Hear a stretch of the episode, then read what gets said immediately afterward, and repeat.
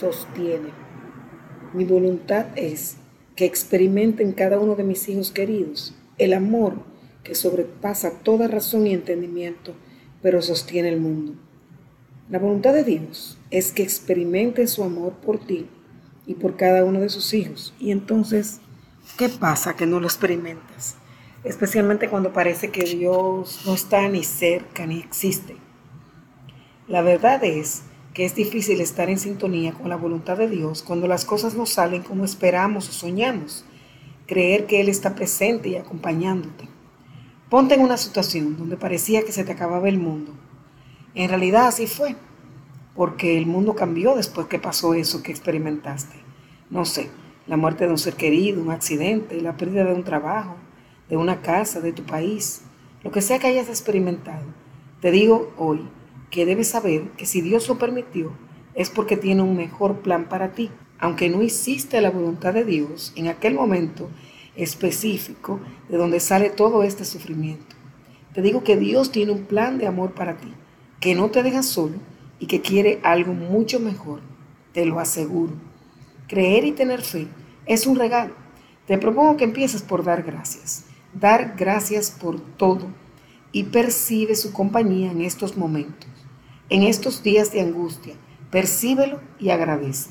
Ese momento de percibir su presencia te llevará a percibir que no estás solo, que el amor, su amor, sobrepasa todo entendimiento y razón y te acompaña de tal forma que el dolor se disminuye, que puedes descansar en medio de la tormenta porque te apoyas en la roca que es Cristo, como dice en el Evangelio de San Mateo capítulo 7 versículo 24 y siguientes.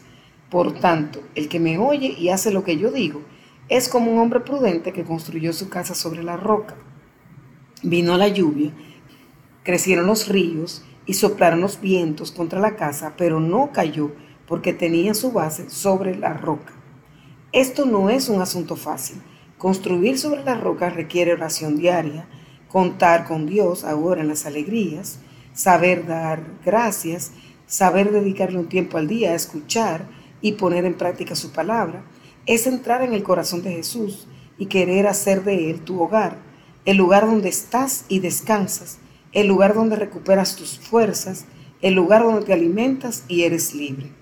Eso es, como dice el mensaje, lo que sostiene el mundo. ¿Ves cómo está este mundo cada vez más perdido y caótico? La propuesta de Dios es que tú hagas presente en tu vida su amor, te dejes amar por Él y por lo tanto del rebosamiento de ese amor puedas darle amor a otros. Ese plan es bueno para ti, beneficia a tu persona emocional, psicológica y espiritual. Incluso tu mirada y tus gestos tendrán una dulzura que otros notarán Atrévete a permitirte experimentar este amor a través de ver la cruz. El mayor acto de amor que Dios ha hecho por ti, que todos los días se dona por entero para que tengas vida y vida en abundancia. Confía, ten ánimo, atrévete a permitir que el amor llene toda razón y todo entendimiento y verás maravillas. Sin duda, es lo que sostiene al mundo.